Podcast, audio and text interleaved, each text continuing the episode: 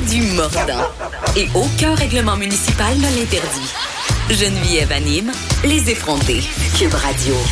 J'haïs vraiment cette promo-là. On dirait que je suis un chien. Ça me, ça me, ça. Euh, écoute, c'est l'heure euh, de la chronique sur les mots en iste de Pamela Dumont. Je l'attends toujours avec impatience. Et là, Pamela, aujourd'hui, tu as inventé un mot pour nous. Encore? Je suis hilar.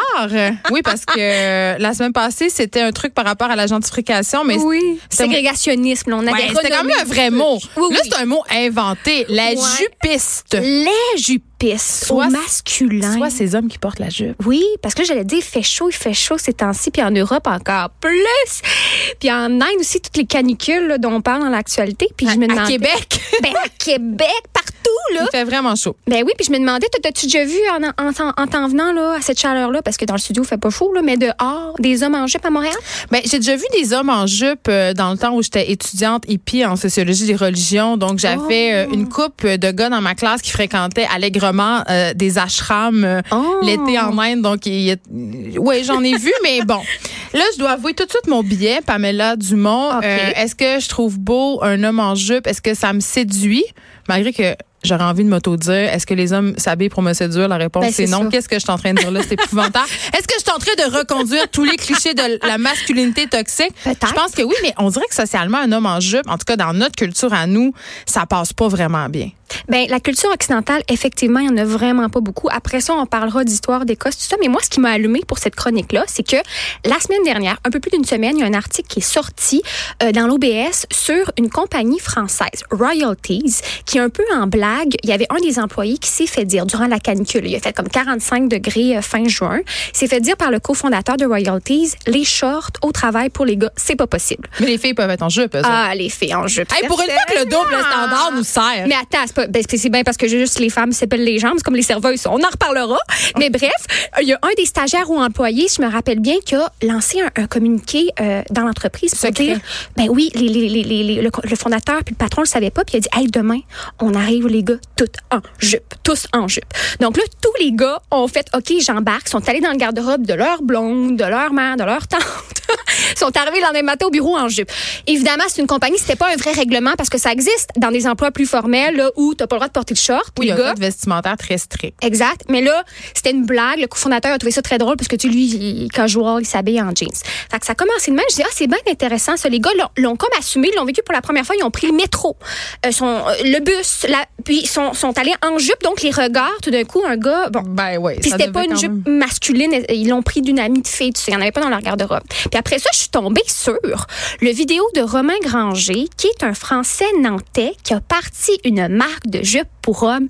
Moi, je capote. Ça a l'air de quoi? Ça a l'air de quoi? Ben, il n'y a rien réinventé. C'est-à-dire que ça ressemble beaucoup. Il y a différents types de jupes, mais le fameux kilt, fameux. Écossais? Oui, eh ben, le kilt a été clair. beaucoup répandu par euh, euh, l'Écosse, mais c'est assez récent en fait que ça a été une mode et que c'est identitaire en Écosse parce que c'est vers euh, c'est au 18e siècle que ça a eu son apogée parce qu'on sait que l'Écosse a- est devenue une nation constitutive du royaume de la Grande-Bretagne.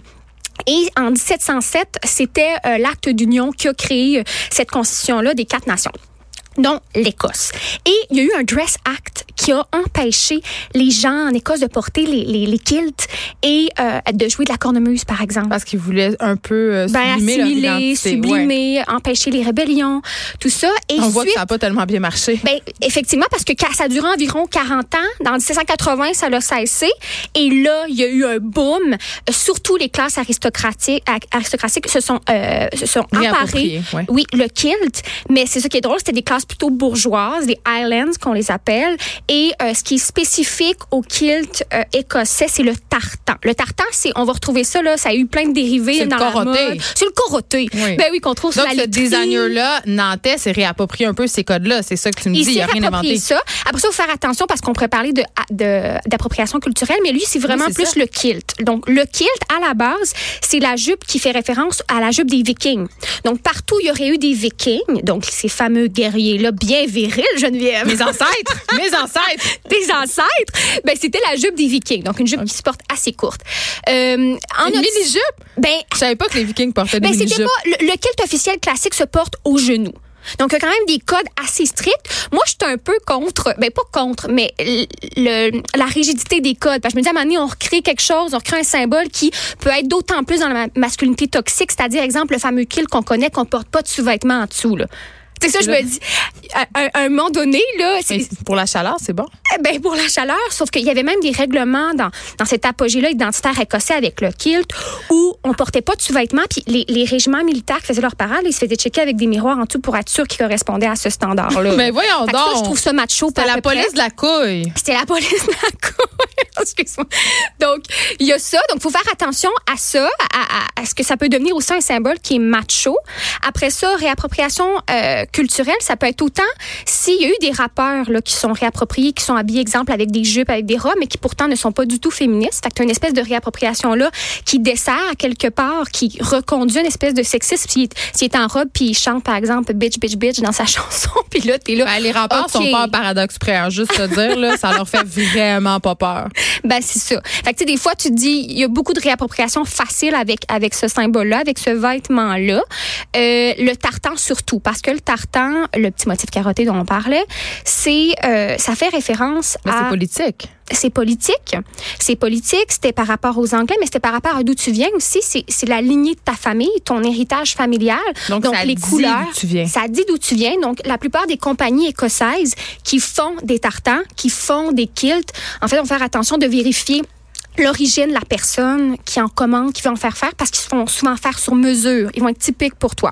Donc, ça, faut faire comme attention. Moi, je dis parce qu'il y a une signification. Si on veut s'approprier un tartan ou une, faut regarder d'où ça vient, qu'est-ce que c'est. Mais après ça, moi, je suis pour l'espèce de démocratisation. Mais attends, là, c'est très tendance en ce moment. On est, on est dans une question, on est dans une discussion en ce moment globale sur la notion de genre. Ben Et je trouve que la jupe pour homme arrive quand même à un bon moment. À point. C'est ce que euh, c'est ce que prend vraiment Romain Granger, le créateur de sa compagnie s'appelle Sous les jupes des hommes. C'est facile à retenir.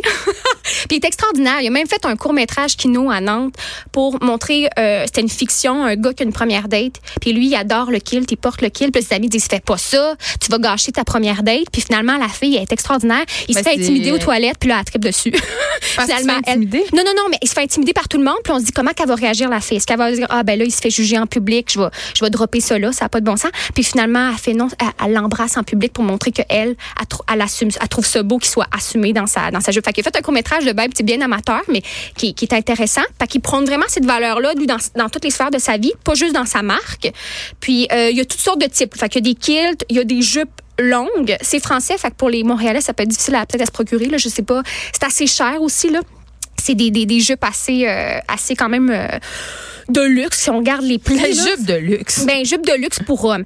Euh, moi, j'ai trouvé une compagnie à Montréal euh, qui s'appelle Ronald Kilts. Euh, c'est un homme euh, écossais, je pense qu'il s'appelle Ronald, je dirais, qui a créé cette compagnie-là. Mais je trouve que les, les kilts sont super beaux, sauf que dans c'est vraiment les, les beards, tu sais, les hommes à, barbe, là, qui prennent une virilité très, très forte, là, des, qui, qui, qui ressemblent presque à des ours, mettons, le très musclés, ouais, à des vikings. Mais tout leur modèle sur le site ressemble à ça.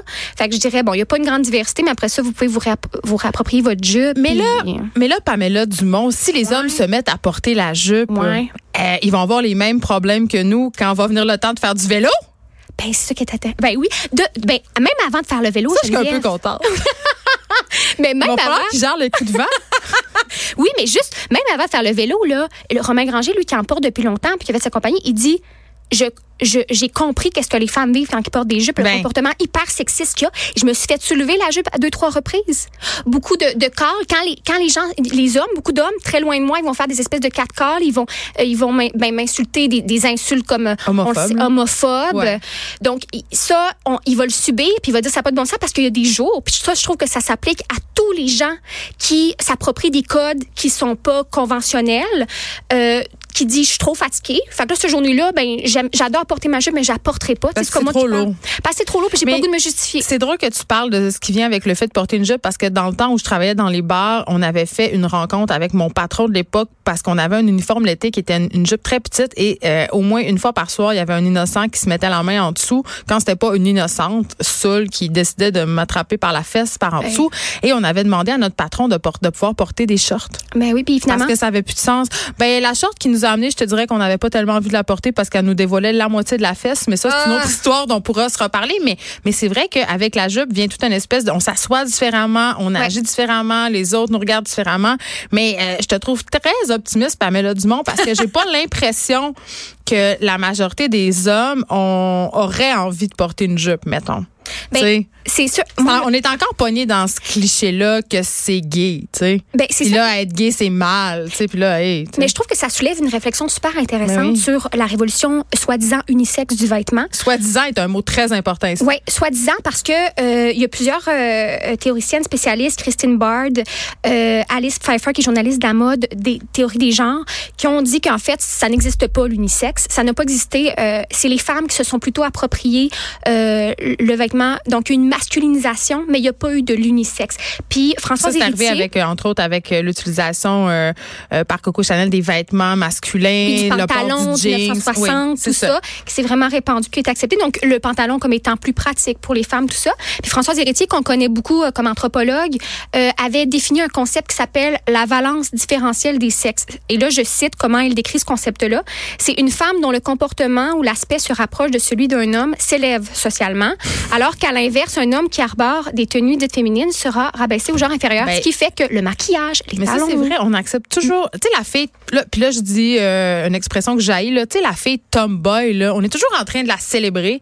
Puis dès qu'un petit garçon va utiliser, si on veut, les codes féminins, c'est-à-dire le maquillage, tout ça, on le prend pas mal moins bien parce que implicitement, ce qu'on dit, c'est que ça menace, entre guillemets, son hétérosexualité. Oui. C'est ça le discours qui est en dessous de ça et c'est ça qui est particulièrement pernicieux. Tout à fait, de tout à fait raison. Puis à, continuer en disant que le risque à ça, qu'un homme va soi-disant se féminiser, c'est qu'il va être traité comme tel, comme une femme. Ouais. C'est à Il savoir. va gagner moins cher. Il va...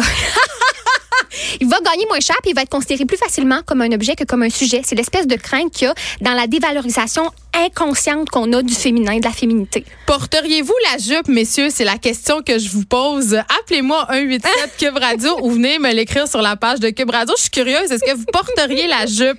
Merci, Pamela Dumont. On te retrouve lundi prochain pour un autre mot en isme. De 13 à 15, les effrontés. Cube